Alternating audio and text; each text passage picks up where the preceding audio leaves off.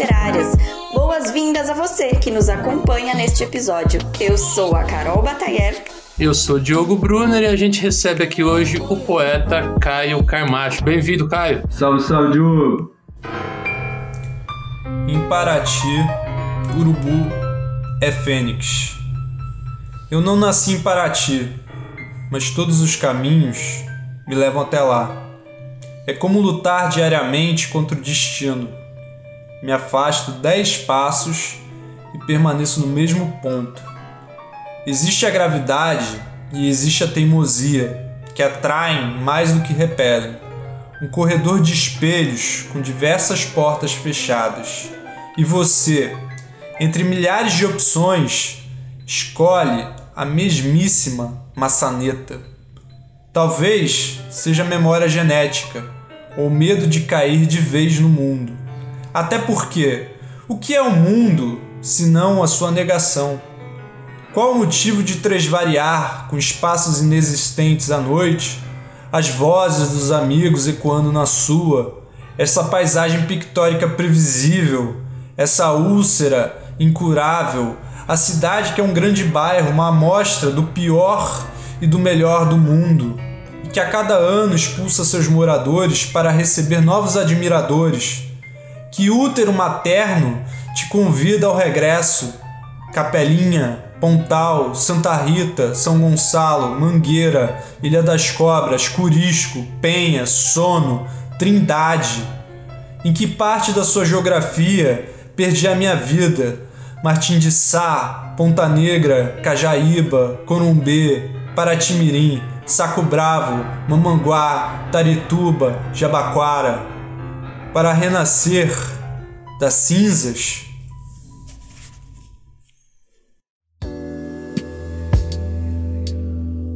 Caio, a gente acabou de ouvir aqui seu poema em Paraty, Urubu é Fênix. Por que, que você escolheu esse poema para a gente começar nosso papo aqui? É porque ele é o poema que, dentro do, do, das coisas que eu já escrevi sobre Paraty, é, que traduz um, minha trajetória mesmo, minha biografia com Paraty, assim, né? Porque tem um lance de, tipo, como eu eu vim de, de, de outra cidade, né? Eu nasci em São Paulo e meu diálogo com Paraty é um diálogo que acontece desde criança, porque minha mãe é, era professora, é caiçara e tudo mais, ela era da, da cidade. É, então não era um, um, destino só de férias, era uma coisa que eu cresci com as pessoas daí. Mas, no entanto, tinha essa coisa de, de não ser nascido, né? Não ser uma pessoa natural mesmo, assim e tal. Então sempre teve essa, essa coisa que se, se esgarçou mais na época da faculdade, quando eu tive que sair de Paraty para estudar. E daí ficava essa coisa de tipo, você é de Paraty e tal. Aí tinha já vi uma explicação embutida no meu discurso, né? Ah, eu nasci em São Paulo. Aí parecia que tudo que eu falasse em seguida ninguém ouvia, sabe? E, e na verdade eu sempre me senti paratiense. Minha identidade, assim mesmo, é, é, eu me identifico muito com as pessoas de Paraty, com o estilo de vida de Paraty, assim, sabe? E você saiu pra estudar, cara? Foi. Foi. É, eu, eu tive um. Quando eu, eu estudei, é, aí já começa. Eu acho que eu nunca. É, vai, vai, aquela coisa arquivo confidencial, né? É, eu estudei no Sembra, fiz meu segundo grau no Sembra, né? É, porque assim, é, a gente morou em São Paulo até eu ter uns 14 anos por aí. Eu fiz o primeiro grau em São Paulo. E, e como minha mãe já tinha, a nossa família de Paraty e tal, a gente migrou. A gente acabou indo para Paraty para se fixar, né? E aí eu estudei no Sembra, estudei na sala do Flávio, do Flavinho, do Flávio de Araújo, poeta também. Fábio de Araújo, que, que, já teve aqui com a gente também no podcast. Sim, a gente, a gente fazia as loucuras juntos, assim. E, e daí, quando eu concluo o segundo grau, é, eu fiquei um pouco nessa geladeira, assim, sem saber um pouco o que fazer. Meus pais divorciados e meu pai morava no interior de São Paulo, Piracicaba, para ser mais exato. E aí ele, ele, ele fez esse convite de eu vir estudar. E daí eu troco, né, as cidades, né? Tipo, eu saio do interior, né, do, sul fluminense e tal, que apesar de ser interior é muito aberto, né, por ser turístico ao, que é de fora, e vem para o interior do interior mesmo, para aprender é, a, a, a, simplicidade, apesar de Piracicaba ser uma cidade grande, assim, eu acho. É, mas, uhum. mas tem um trato diferente, assim, também. É tipo, aqui as pessoas são bem simples. Mas depois você ainda volta a morar aqui, né, cara? Sim, sim. É, eu termino a faculdade, é, eu, eu não fiz letras, eu acabei fazendo comunicação, né? E, enfim, depois que eu termino a faculdade, eu fico ainda um tempo aqui sem, sem saber muito bem o que queria da vida em Piracicaba. É, e daí conheci minha companheira nesse período, mas também aconteceu da minha mãe ficar adoecer assim tal em Paraty. E aí eu fiquei nesse dilema, porque enquanto eu morava é, em Piracicaba, né, quando, quando, quando eu estava aqui, eu ficava pensando, falei, nossa, uma das coisas que acho que tem essa coisa do é, da perda, né? Da, você tem sempre medo de perder alguém, né? Estando longe, assim, né? Eu acho que a pessoa que está em outro país deve ter alguma, uhum. alguma coisa parecida, né? Você, por exemplo, você mora em outro país, imaginar que, como é que seria se seus pais morressem se você não estivesse próximo, assim, né? Perto. E a minha mãe adoeceu e aí eu, eu vi que eu tinha que remanejar minha vida para Paraty, assim, tocar minha vida em Paraty de novo, voltar é, independente do que acontecesse, porque minha mãe tinha, um, um tinha uma coisa maior assim com ela. Minha mãe, é, tipo, tanto para mim como para meus irmãos, assim. A minha mãe, ela criou a gente sozinha, entendeu? A minha mãe foi mãe solteira, mãe guerreira aí. E, é, e nós, é, nós éramos quatro homens, quatro mini, moleques, entendeu? Então, assim, a gente sempre soube dos perrengues, assim. Então, tipo, eu não podia ignorar, eu tinha que voltar e tinha que dar uma moral, né? E aí eu voltei.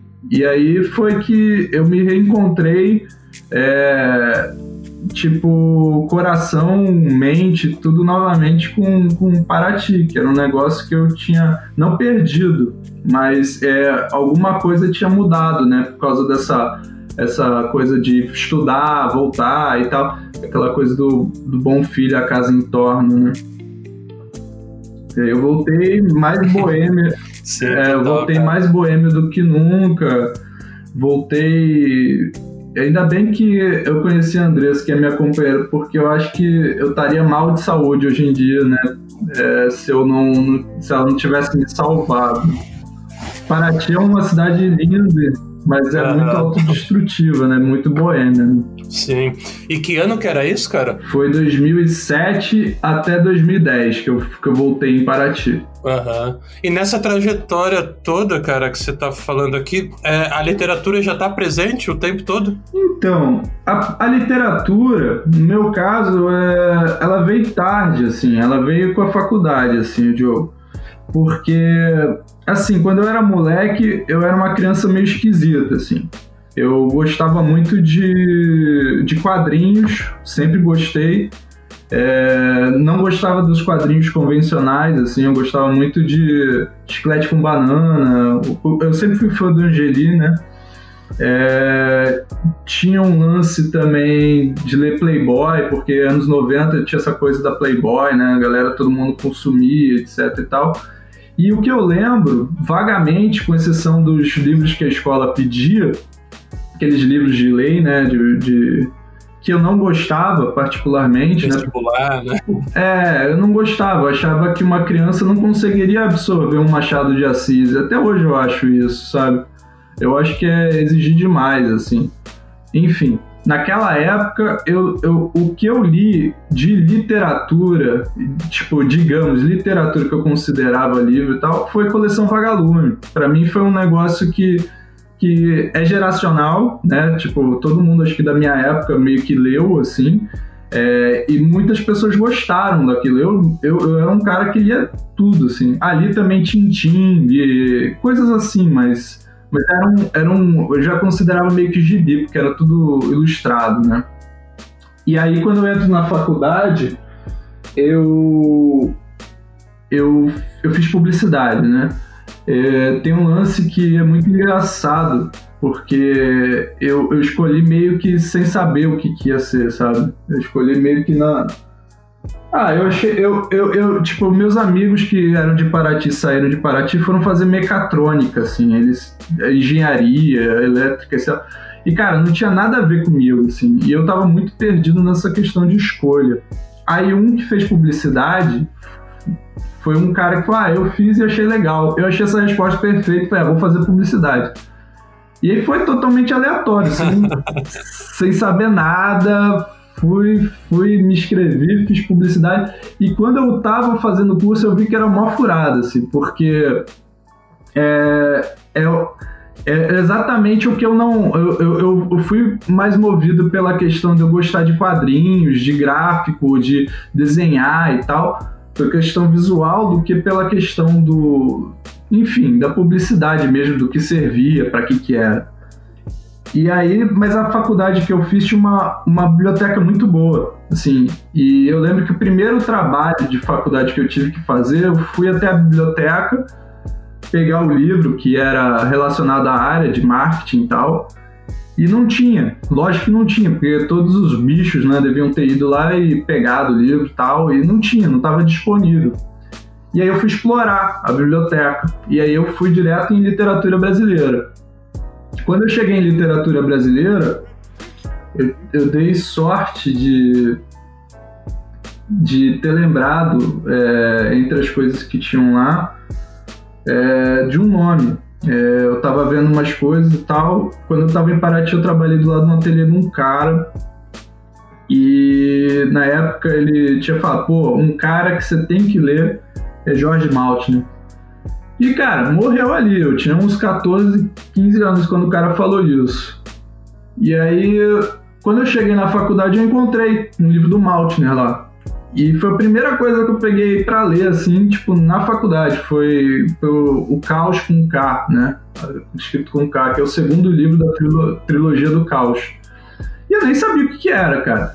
E aquilo foi de um impacto tão grande para mim que que mudou a minha, a minha percepção mesmo do que dava para fazer com literatura. Como ele escreveu muito novo, e tipo, eu tava lendo em 2001, ou seja, tinha uns 40 anos aquele, aquele livro para mim era ultra contemporâneo ainda. Tinha uma, uma, uma coisa anárquica maravilhosa no livro. E aí foi o primeiro choque que eu tive com literatura e depois com Leminski, que Leminski foi que me puxou para poesia, assim. Então, falando. Ah, que massa, cara. Foram as duas coisas que me puxaram. Mas aí teve uma questão também que eu tinha amigos na época da faculdade que faziam outros cursos em outras universidades, faziam produção cultural e tal. E eu não sei se é, era via de regra, mas todos liam muita poesia e escreviam. E, e daí eles me mandavam e eu, eu não escrevia, eu só lia. Eu sempre fui bom leitor de poesia, sempre gostei de ler. E, mas eu falei, cara, eles são meus amigos, eles são e eles estão escrevendo essas coisas que são muito maneiras e tal. É, tem até o. Vou citar um nome porque é um poeta, é o Tielo Melo, que é de Niterói. Ele é um cara que, que também depois publicou livro e tal. Teve o Ricardo Ramos, Ricardo Kleiderman e o, o Walter Borges, Morinha também. Enfim, a galera escrevia poesia, Olímpio Rocha também, e, e tipo, me mandava. E eu eu li e falei, cara, eu preciso escrever poesia por causa desses caras. E daí a gente começou a trocar, né? E aí eu comecei a me empolgar com aquilo e comecei a ler muita coisa, né? Então li os Marginais, né? Ana Cristina César, Chacal, é, enfim, li todos eles. E coincidiu que os anos 2000, eu acho, tinha essa coisa do blog, né? Era um negócio muito forte essa, essa coisa do blog. Era uma moda, né? É como as redes sociais são.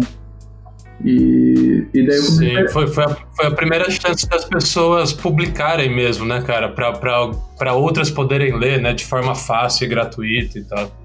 Sim, e aí eu, eu comecei a acompanhar muita gente que escrevia em blog, muitos poetas, né?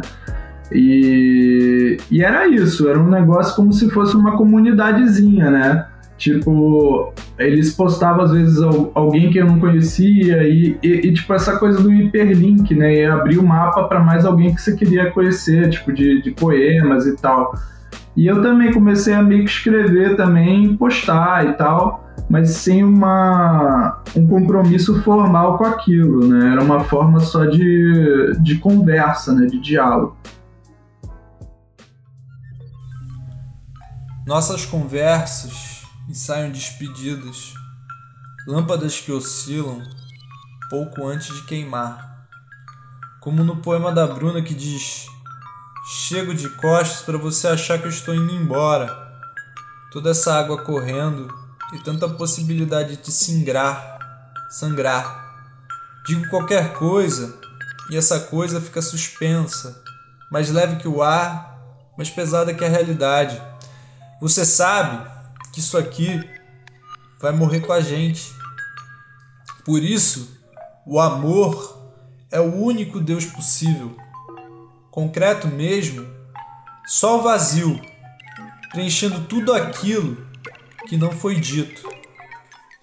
Maneiro, cara. E, co e como, daí, tipo, desse momento, como é que surge, e aí eu quero que você explique o que é também, para quem tá ouvindo, como é que surge a picareta cultural nessa história, né? Que eu imagino que ela não tá tão distante desse momento que você tá, tá narrando. Não. Então, a picareta, ela é uma ela é uma consequência, na verdade, de uma, de uma coisa que a gente. É, que eu e alguns amigos a gente via na Flip, assim. Tipo, o que acontece? É, a Flip começou acho que em 2002, eu acho. E eu não consegui participar da primeira, mas a partir da segunda, sim. Daí participei de todas as outras é, edições, da segunda em diante. E em 2005, eu com o Flávio, o Flávio ele já estava meio que interessado, a gente participou de um concurso de poesia dentro da Off Flip em 2005, que foi lá no Teatro Espaço. Foi um concurso que o Marcos Ribas é, organizou e tal. Acho que alguém até citou, acho que foi o vídeo, citou no podcast que eu cheguei a ouvir, que tinha a Cláudia Roquete Pinto como jogadora, tava o Chacal também. Enfim. Ah, pode crer, pode crer. Eu, eu participei por insistência do Flávio. Ele falou, cara, vamos participar e tal. O Flávio sempre foi entusiasta, querendo que eu me envolvesse mais com a, com a cena literária, né? E eu sempre fui um pouco. Não é desapegado, mas eu sempre fui meio esquisito, assim. Eu sempre fui um cara que queria participar, mas não queria compromisso. Enfim. E daí. É... E daí, tipo, a gente participou e aí ficou meio que claro que a gente estava ocupando o espaço que seria de Paraty dentro daquele, daquele, daquela programação da Flip, né? né? Tanto para mim como para o Flávio, que a gente tinha que estar mais presente, assim, se envolver mais, né? E, e daí eu já tinha essa pseudo-militância de, de conhecer alguns autores contemporâneos, de, de, de peneirar, enfim, isso no sentido de, tipo, para blog, assim, postar coisas novas e. Eu tinha uma coisa na minha cabeça que eu sempre tentava ler gente nova e, e levar para as pessoas, compartilhar com as pessoas. E aí já, já tive podcast que era só lendo poema dos outros, enfim. Eu tinha um lance que era, tipo, de interesse de, de apresentar poetas novos para as pessoas, assim, eu acho. E aí eu conhecia muita gente, assim, por conta disso. E, e daí eu, eu tenho um lance que eu, que eu tava falando da Flip. Bom, voltando à Flip. A Flip, no início, nos primeiros anos, ela tinha uma atração no sábado, é, à noite, é, que, que era como se fosse um oba-oba, assim, um, um, um show, uma coisa assim e tal e, e que não tinha muito, muito a ver com o contexto literário, mas é, ele acontecia e reunia todo mundo, era uma coisa agregadora, assim, sabe? Tava tanto o, o, o cara que é ambulante, como é, como paratiense que tava ralando na flip, mas podia curtir um showzinho à noite. Enfim, era um negócio descontraidaço, assim.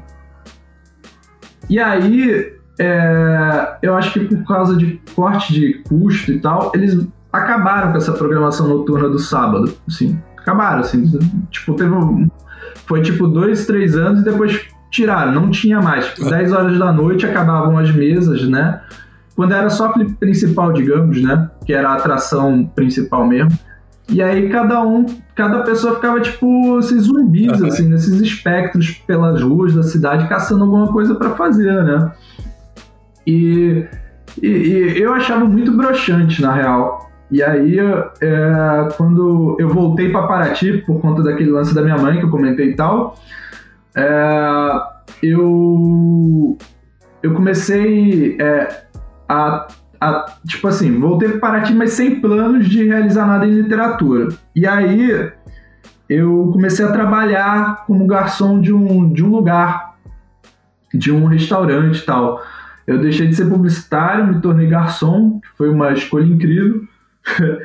e aí é, eu comecei a, a, ler muito de novo e tinha tempo para isso, né? Porque a, a Paraty na baixa temporada também era. Agora, teve uma época que tinha muitos festivais, mas na época que eu morava aí era mais ou menos. Ainda não, não tava. O Bourbon ainda não tinha rolado, não existia uhum. e tal.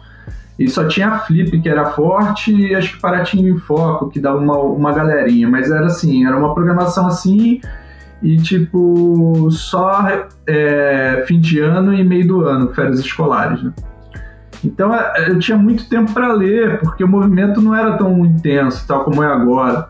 Né? Não tinha Paraty Cunha, nada. Então eu comecei a ler e tal. E aí eu tive uma ideia de, de Tipo, em 2008, no início de 2008, eu falei, cara, acho que eu vou tentar fazer uma atração que seja no sábado à noite, né? Nessa lacuna que tem na, na Flip, no sábado à noite, né? Que seja uma coisa bem, bem festiva, assim, bem, bem, bem de poesia e tal, e que eu consiga juntar a galera de Paraty com, com, com autores contemporâneos que já são mais conhecidos que são de fora, etc e tal. Enfim, tive uma ideia, né? E aí, o, que, que eu fiz? Eu, eu, como vim do blog, eu criei um blog para divulgar esse projeto, entendeu? Porque eu não sabia o que fazer, eu divulguei esse projeto para ver se alguém comprava, patrocinava, enfim. Eu joguei na, na internet, assim, ah, pá, assim, achando que ninguém ia ler. E aí uma, uma, uma jornalista, que eu não, não vou lembrar quem é, é, entrou em contato comigo, ela era do Jornal do Brasil, né? E começou a perguntar, né, o, o que, que era o, o, o projeto, etc e tal. Ela falou, ah, uma coisa que eu pensei, juntar os, os autores de Paraty com, com autores de fora, etc e tal, é, ia ser assim, assim, assado.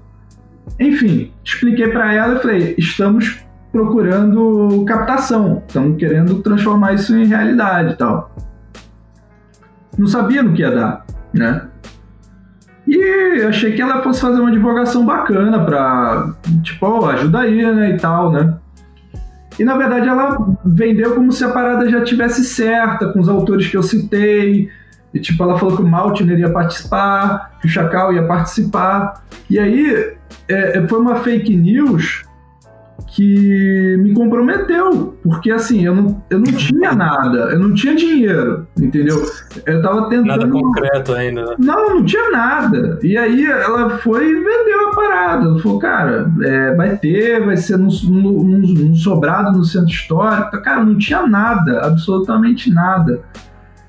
E eu, eu vi que eu fiz uma burrada, assim, ter falado com ela, e aí eu falei, cara, agora eu preciso correr atrás do prejuízo. Mas aí tem essa coisa, né, de empurrar a pessoa, né? Eu, eu, acho que nada é por acaso. O fato dela ter feito isso me empurrou um pouco, né?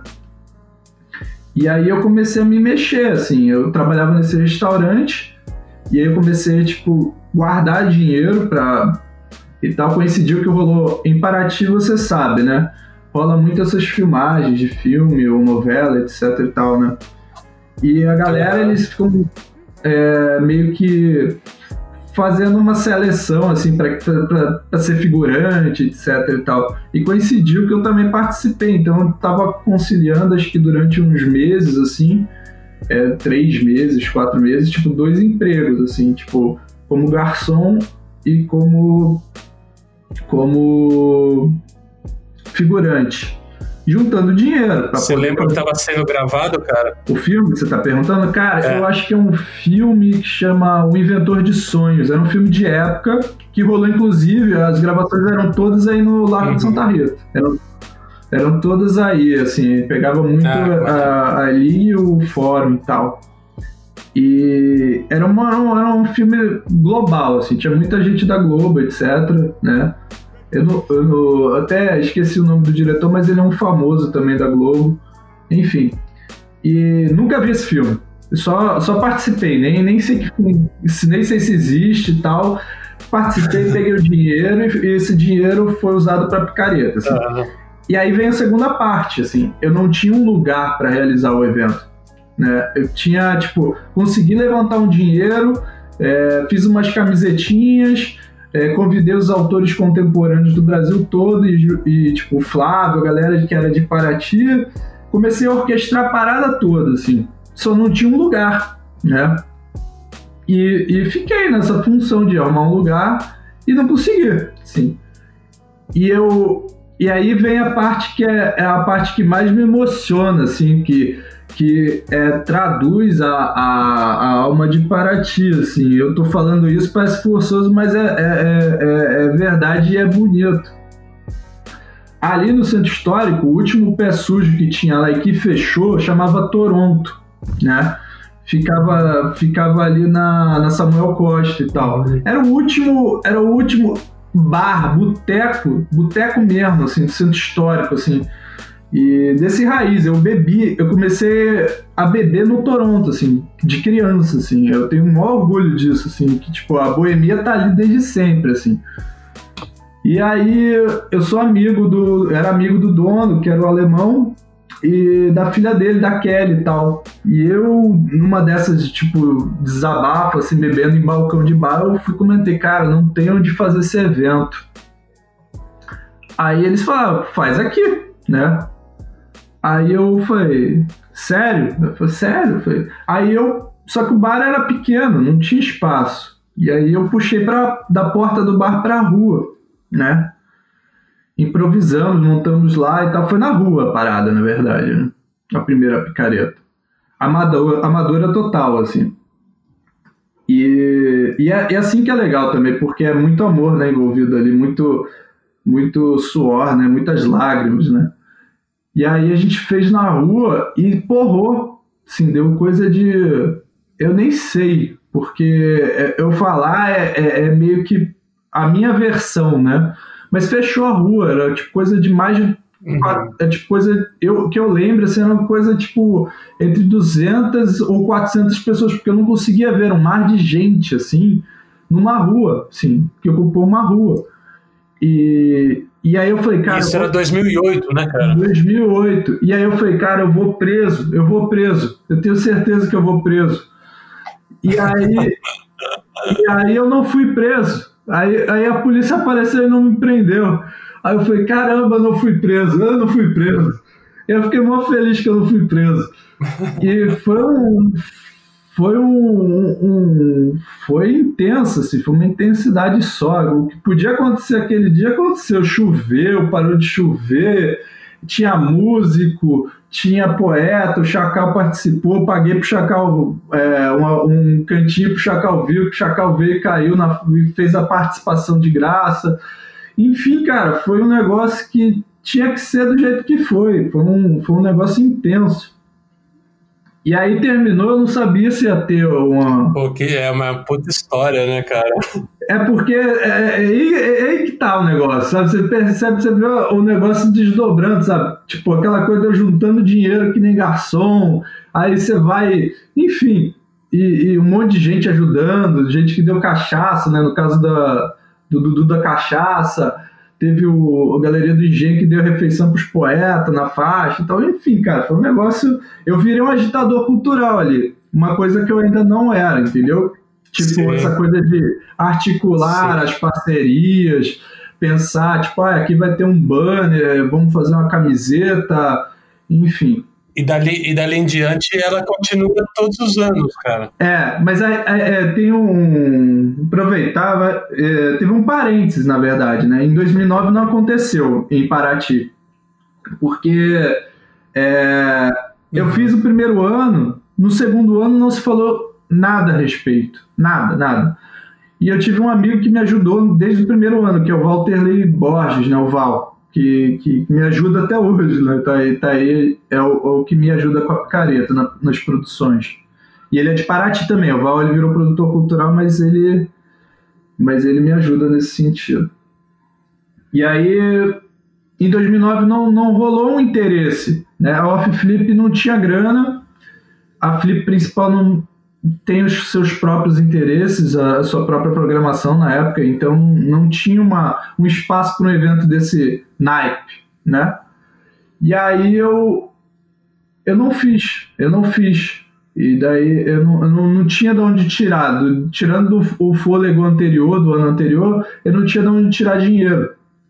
Só que aí rolou o, o, o Val, ele, ele colocou o nosso projeto né, o, num edital, né, e aí ele foi contemplado. Né, só não, não deu tempo de, de ser, tipo, de fazer em Paraty, né? E daí tinha grana para fazer a picareta em 2009, mas já tinha passado a Flip, né? Aí fizemos no Rio. Foi a única, a única edição que foi no Rio de Janeiro, assim, a gente fez lá no CTO, lá no Centro do Teatro do Oprimido, lá na Lapa, né? E aí eu fiz questão de levar uma, uma comitiva de Paraty para lá, assim. A gente alugou uma, umas vans e levamos uma galera de Paraty, poetas, é, uma galera enorme, assim, pro, pro Rio de Janeiro. Falei, ah, a picareta vai ter que rolar, e se rolar vai ter que ter gente de Paraty, vai ter que ter cachaça, enfim, que era isso, né? Poesia, música, cachaça, né? Sempre foi é, independente do, do lugar. É, cara, então em 2009, então não teve, mas depois ela seguiu regularmente. É, em 2009 é, não teve em Paraty, mas aí, tipo, a partir de 2010, é, ela é incorporada à programação mesmo da Off Flip. Antes a, a, Off dava mais, tipo, em 2008 ela meio que divulgou, ajudou a divulgar. Mas aí em 2010 ela, ela, ela passa a ser parte da programação de eventos da Off Flip. E daí ela teve todos os anos seguintes, inclusive em 2018, né, teve pelo, pelo Sesc de Paraty. Em 2017 também foi bem importante, porque quando completou 10 anos, né, antes dessa do Sesc, a, a gente também eu tava pensando em encerrar o ciclo de 10 anos, né? Tipo, em 2017, né, na décima edição, porque ah, eu achei que o formato da picareta em si já tinha, já tinha dado, assim, não, não tinha um porquê continuar. Mas aí eu falei, ah, cara, eu preciso fechar essa história de um jeito muito maneiro, assim. Aí eu fiz o, o, o financiamento coletivo, né? E deu certo, foi foi, foi incrível e enfim, assim, a Picareta é um projeto que eu não considero é meu, assim, sabe? É mais um, um negócio que é dos outros, assim, eu acho que foi uma, uma só um, um caminho que eu abri para as outras pessoas estarem, sabe? Um espaço, assim, meio que para elas estarem inseridas na Flip, sabe? Não, não é muito, tipo, a, a é, é, é mais um, uma, uma forma de. Enfim, é isso. É abrir espaço para algumas pessoas aparecerem, assim, né? Falarem e tal, dar voz a algumas pessoas. Não é um pedantismo, é só era uma necessidade mesmo, né? De, de inserir essas pessoas no, no contexto da festa. É, é muito massa o tanto de poetas realmente 2018 ali que, que junta num, numa única ação, né, cara? É um negócio realmente muito massa, assim. E que de alguma forma, pensando que ela começa em 2008, é claro que tem saraus muito mais antigos, mas, pô, é, é uma das precursoras aí do. De, de, também precursora de toda uma programação é, das casas paralelas que, que rola depois, né?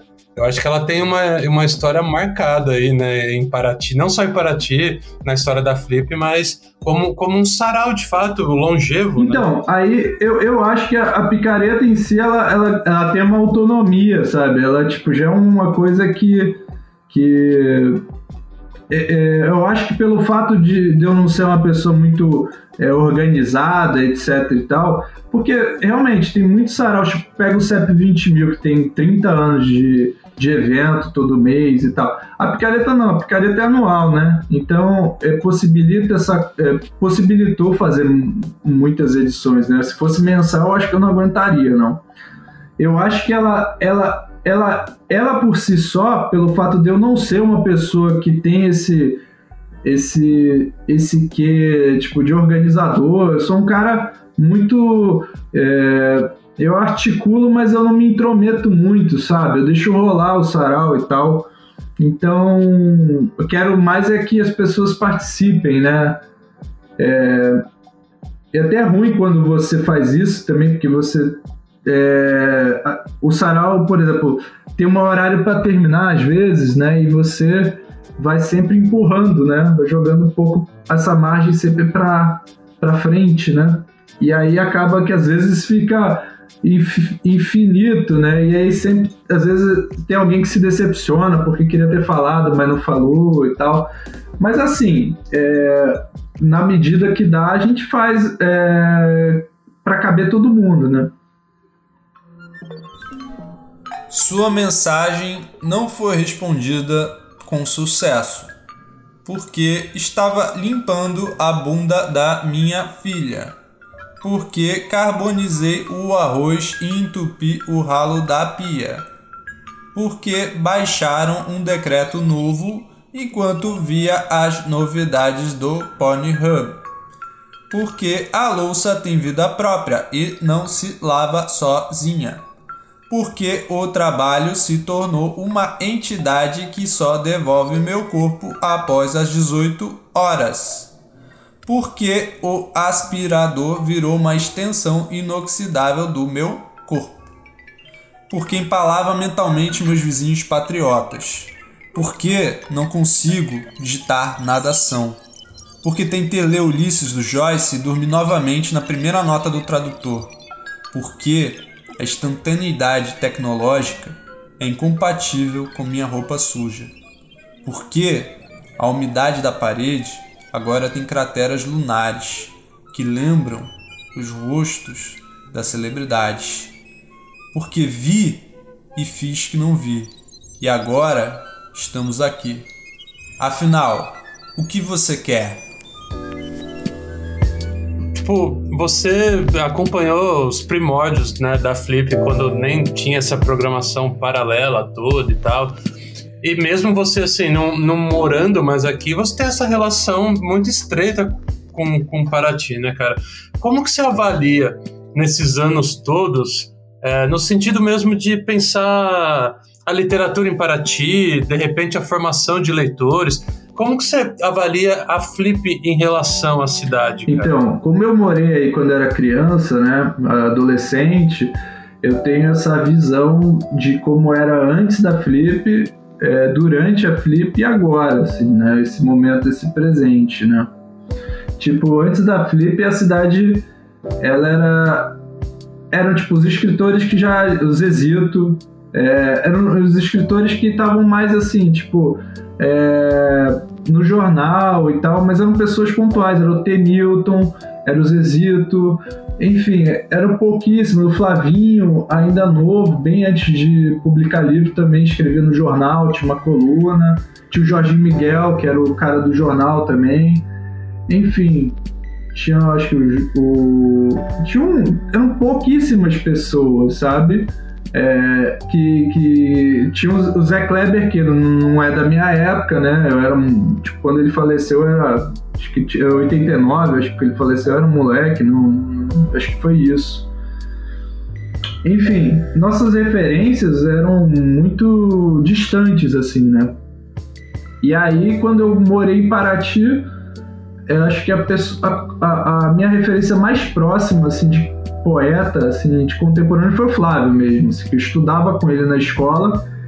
E o Flávio, e o Flávio ele era, ele era um tipo esquisito, assim, que tipo esquisito mesmo, sem exagero. A gente era esquisito, eu era esquisito, mas ele também era. Que tinha um lance de tipo, Caio, é, na hora do recreio, vamos, vamos na biblioteca? Daí ia na biblioteca e ele ficava lendo em voz alta, assim, para mim ou para mais um, Baudelaire, sabe?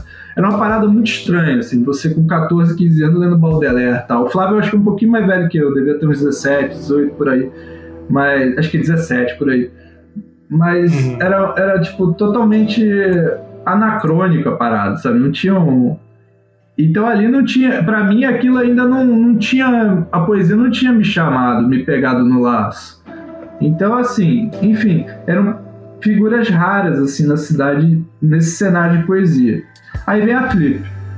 Com a Flip chegou o Ovidio, que o Ovidio até então não, não, não, não tava na cidade, né? E, e daí começa, acho que a partir do Ovidio, a, a desenrolar algumas pessoas é, e agregar também e tal, é, dentro dessa, desse universo da Off Flip, né? Que acho que as pessoas que eram mais chegadas em literatura começaram meio que se, na cidade começaram a chegar ali na, na Flip, virar o núcleo da Off Flip. E eu, eu, eu tava vendo isso tudo, entendeu? Mas ainda tava, tava, tava fora da cidade. Quando eu, eu, eu tipo, mas vindo todo ano para todas as flips, fazendo picareta depois e tal. Mas enfim, quando eu venho morar efetivamente, eu já vejo uma cena se construindo, né? O, tinha um, o Sarau da Lua Cheia, que era feito no Sebo Paraty, do Daniel, já, já rolava, reuniu umas pessoas. É, existiam ações, o Ramon fazia umas coisas também na casa dele. É, é Ramon Subira, né, que é um espanhol que radicado em Paraty, sabe? Não sei se você sabe. Que mora no Caborê. Não, acho que ele não Acho que ele não conhece, cara, não, cara. Paraty é maravilhosa porque tem esses tipos folclóricos, assim. E o Ramon era um desses caras que ele morava numa casa sobrada ali no, no Caborê e a parte de baixo era o bar. E aí, tipo, uma galera que era, tipo, a, digamos assim, professores, músicos e tal, frequentavam ali também e tal, enfim. Rolava umas coisas lá na casa dele, lá, uns oba-oba, umas, umas, uns saraus também e tal. Enfim, a cidade já foi meio que criando essa carinha cultural, assim. Teve um momento que eu não estava morando mais na cidade que eu via que tinha muita gente artista, assim, morando na cidade. Tipo, artista que eu falo, não artista plástico, que teve uma época que era só artista plástico. Mas era artista, tipo, de vídeo, uhum. artista, tipo, sei lá, de várias vertentes, assim. E foi, acho que meio que veio junto com a chegada do Sesc também o sucesso quando chega em Paraty parece que, que chega junto com esse, esse comboio, essa galera toda e tal que foi se fixando na cidade e criando uma cena cultural nova, assim até de arte urbana, que eu lembro que não tinha tanto picho na, na, na, cidade e tal, de tipo picho artístico, assim, né? Pichação, arte urbana e tal, não tinha muito na cidade, né? E, e foi pintando frases, né? Esses lambi-lambi e tal foi mudando a cara de Paraty. Hoje a Paraty que existe, né, que é a Paraty que eu vou para Flip ou, ou, ou, é outra Paraty, né, do de, de 2010 para agora, assim, 10 anos mudou muito, assim, né? A, a, a chegada da Flip impactou na cidade, a Flip em si mudou é, o seu formato, né? Ela não, ela descentralizou. Eu acho que a, a importância que aquela coisa da tenda do telão, tenda dos autores tinha, acabou se diluindo pelas programações paralelas, assim, não, ela, ela acaba sendo, a Flip acaba sendo o motivo sim, pelo sim. qual as pessoas vão, né? Mas não vão só pela Flip, assim, pelo, pelo que é a festa em si. Né? Elas vão sabendo que vão encontrar um monte de coisa na rua, né? Ou nas casas, no sobrado e tal. É um, é um convite a esse flanar, né? É, a programação paralela tomou essa importância que quase é, deixou a programação oficial num, num, segundo plano até nos últimos anos, né, cara? Que é, que é gigante, né?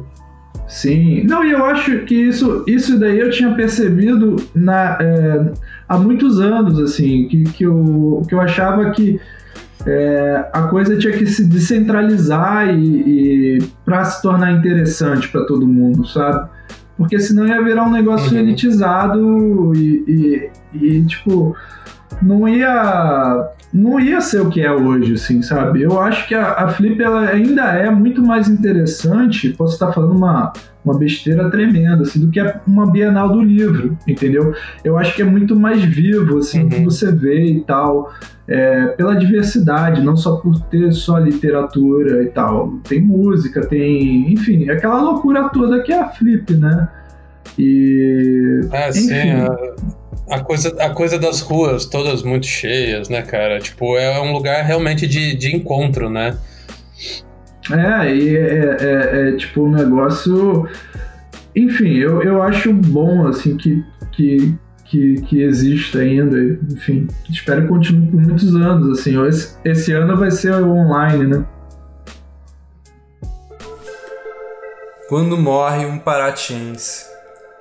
Quando morre um paratiense, a cidade fica mais triste, sem graça, sem história. O mundo se encolhe e torna-se careta. A paisagem resiste exuberante, mas incompleta, como se por um breve momento levássemos uma rasteira da vida, como se do nada perdêssemos o contato com alguém da família. Uma parte de nós vai, a outra em silêncio fica, olhando o horizonte de cima, do Morro do Jabaquara, o espetáculo da indescritível Bahia.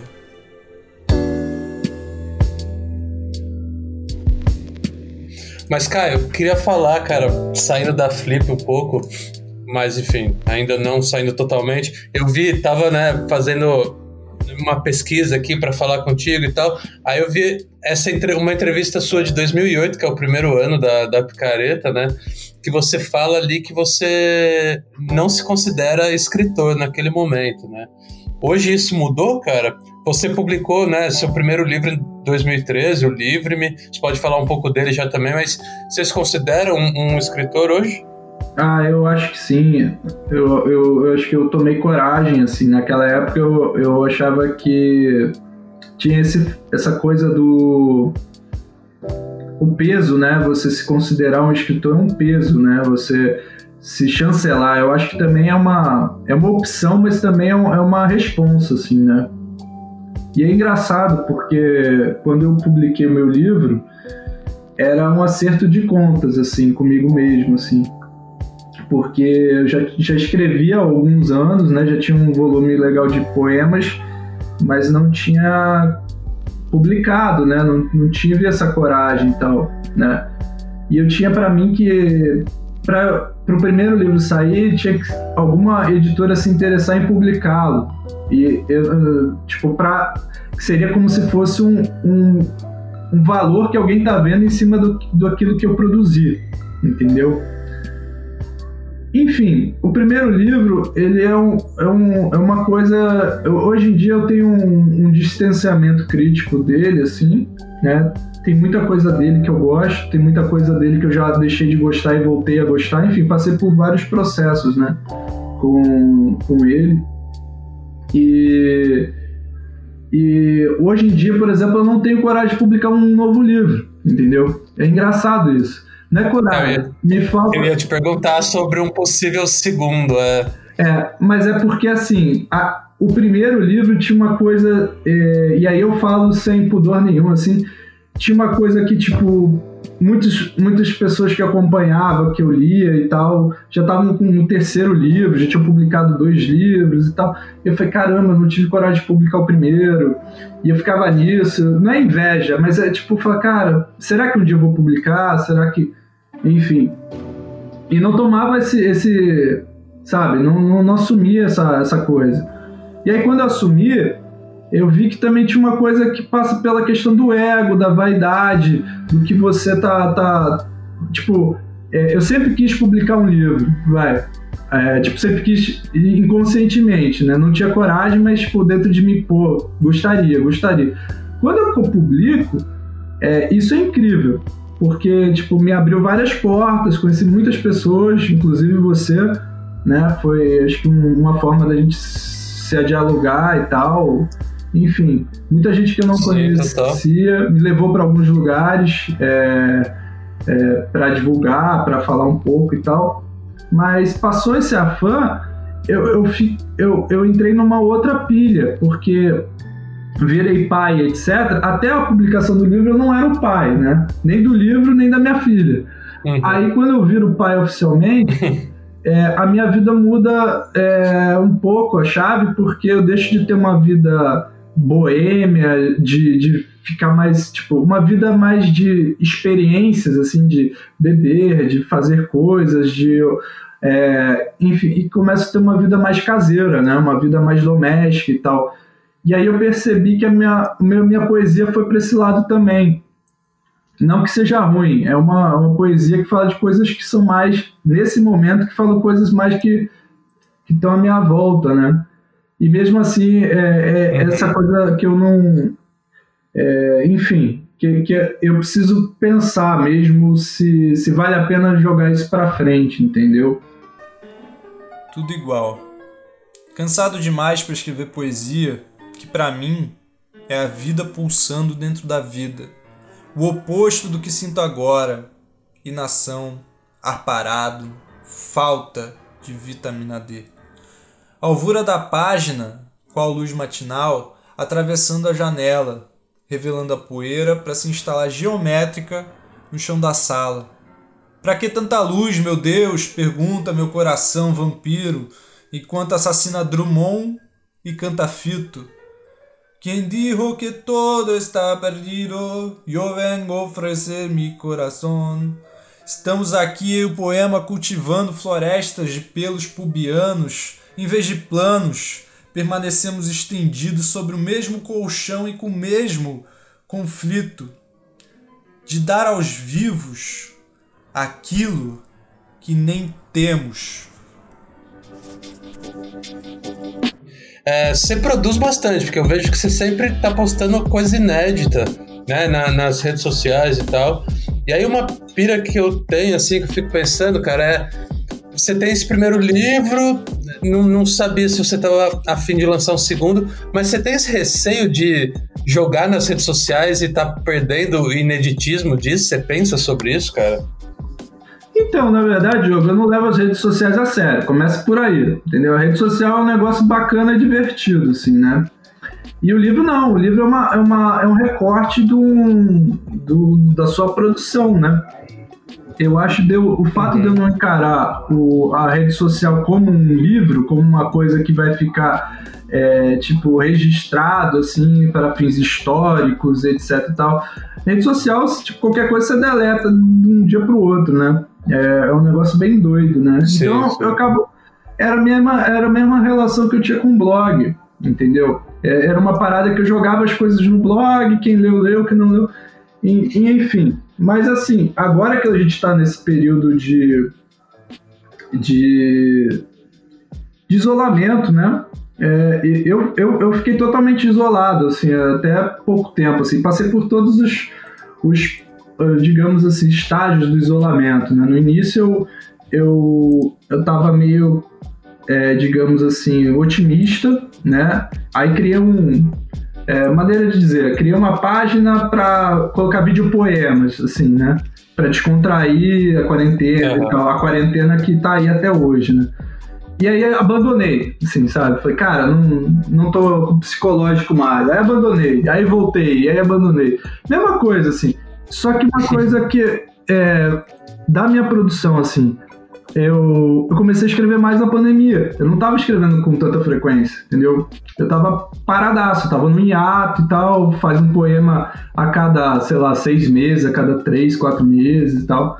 E na pandemia, cara, eu me vi obrigado a, a, a voltar a ler, né?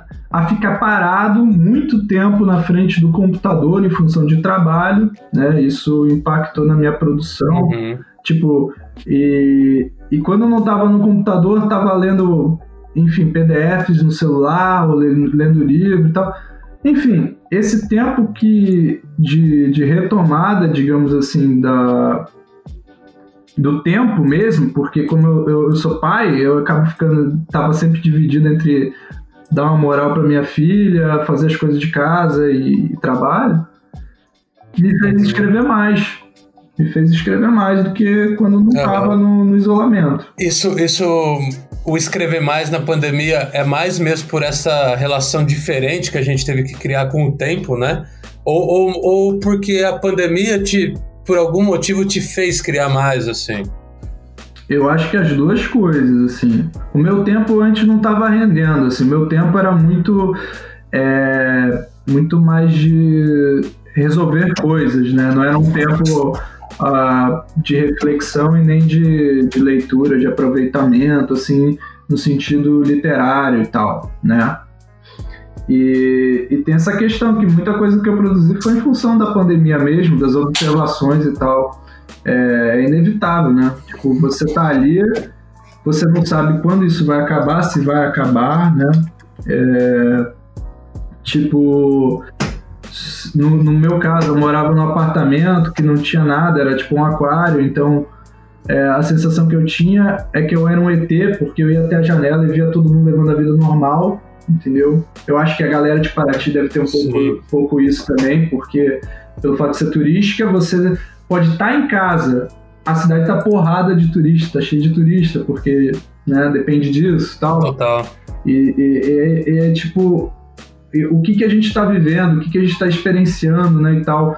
Então, foi a questão do tempo, dessa, desse tempo que eu não, não dedicava né, à literatura, somada à questão do tema vigente, que é, que é o isolamento, que é a pandemia e tal, que acabou sendo acabou indo parar nos poemas também. Assim, não gosto de só falar disso, mas acaba que às vezes descamba um pouco neles. Assim. Sim.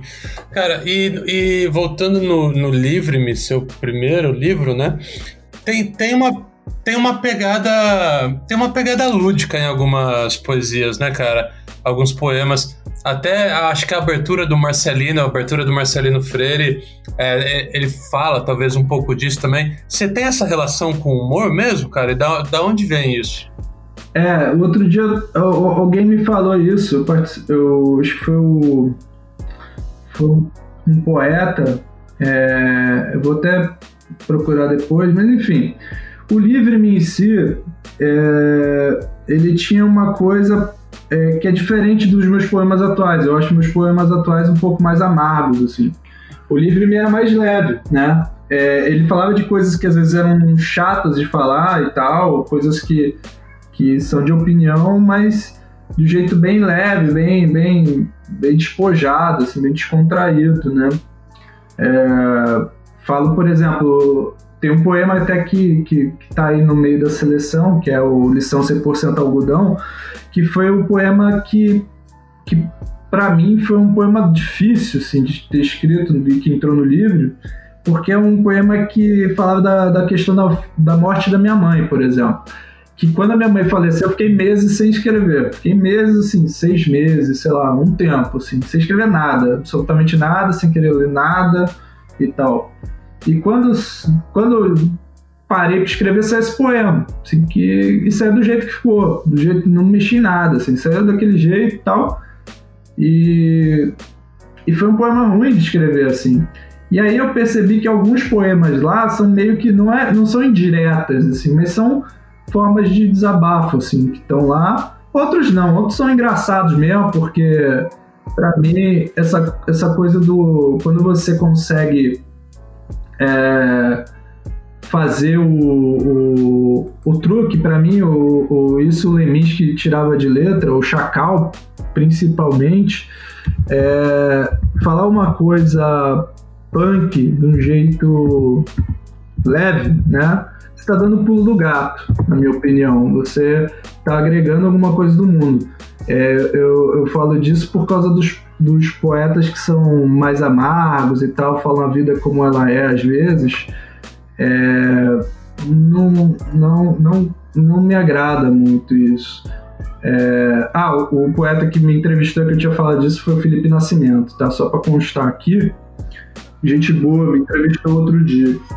É, e daí eu falava disso, que o livro ele faz um recorte da minha vida boêmia, das experiências, de tudo que eu que eu passei, assim, os poemas do Livre-me de 2013 para cá, eu acho que são livros, são poemas mais de amadurecimento, dessa questão de, de, de encarar a vida de um jeito mais é, sério, talvez, essa coisa da paternidade, enfim, é, de um jeito mais humano também, assim. Eu acabei virando é, quase um, não falo um poeta panfletário, assim, mas assim, tem muita coisa que eu falo que, que é como se fosse tipo uma notícia de jornal, sabe? É, é, coisas assim que eu acho denúncia e tal, entendeu? Mas não sempre. Eu, eu, eu, gosto muito de humor, assim. Eu, eu não sei se eu sou engraçado, mas eu gosto muito de, de escrever de um jeito mais, mais de boa, assim. Lição 100% algodão. A mãe adoeceu, não teve jeito. Aprendeu sozinho a lavar as próprias roupas. Desde então, nunca mais tirou da cabeça as pequenas coisas importantes. A mãe, o alvejante. Cara, a gente tá já com o tempo avançado. Eu queria te fazer a última, que é uma pergunta que a gente sempre faz aqui, não sei se em algum a gente não fez, mas a gente costuma fazer, que é quais são, se é cada dia mais difícil falar isso, cara, mas quais são seus prognósticos para quando tudo isso passar, seja para literatura, seja para vida social como um todo, como que você vê aí esse pós-pandemia, cara? É, essa pergunta aí eu sempre fiquei com medo de responder, porque é um negócio meio mãe de Ná, né? Ah, ah, é complicado, porque assim, eu acredito, pela, por estar em outra cidade, e, outra cidade que eu falo, não está em Paraty nesse momento, né? Mas que as coisas mudarem, as pessoas não querem aceitar isso, assim, sabe? Eu acho que é, as pessoas só colocam uma máscara e vão para a rua. E, e eu acho que enquanto a gente começar a tentar resgatar uma coisa que é passada, ainda que seja necessário a gente ter essa, essa esse não pode viver também no isolamento eterno, né? É, é, é muito complicado a, a gente pensar o que, que vai ser a literatura, o que, o que eu acho que assim, as coisas elas mudam assim, né? A literatura ela ela tá ela tá se ajustando, ela vai se ajustar ao, novo ao novo discurso, às novas tecnologias, às novas mídias e tal, né? É, isso tudo se adapta, né? O ser humano é, é, é, é ele se adapta e tal, né? A qualquer circunstância. Acho que é por isso que a gente está vivo até hoje, né? Mais do que as outras espécies. Enfim, eu acho que, cara, muita coisa vai mudar, mas vai ter essa resistência ainda, sabe, das, das pessoas, assim, que a gente quer voltar ao o que era antes da, do, do isolamento parece que virou um privilégio, sabe? Tipo, a vida que a gente tinha de poder andar livremente pela rua e tal, fazer as coisas, é, virou um privilégio, sabe? É, trabalhar virou um privilégio sabe? Tipo, você poder trabalhar de casa é, é, um privilégio, porque se você não tem grana, você tem que fazer seu corre na rua e vai... Então, trabalhar de casa virou... Então, tudo tá virando, tipo, uma outra coisa, sabe? A literatura acho que não vai ser diferente. Eu acho que várias outras coisas vão surgir é, a partir desse momento. Posso estar redondamente enganado, eu adoro estar errado em tudo, tudo, tudo, tudo, assim. Gosto que as pessoas falam, cara, você errou. Eu falo, obrigado.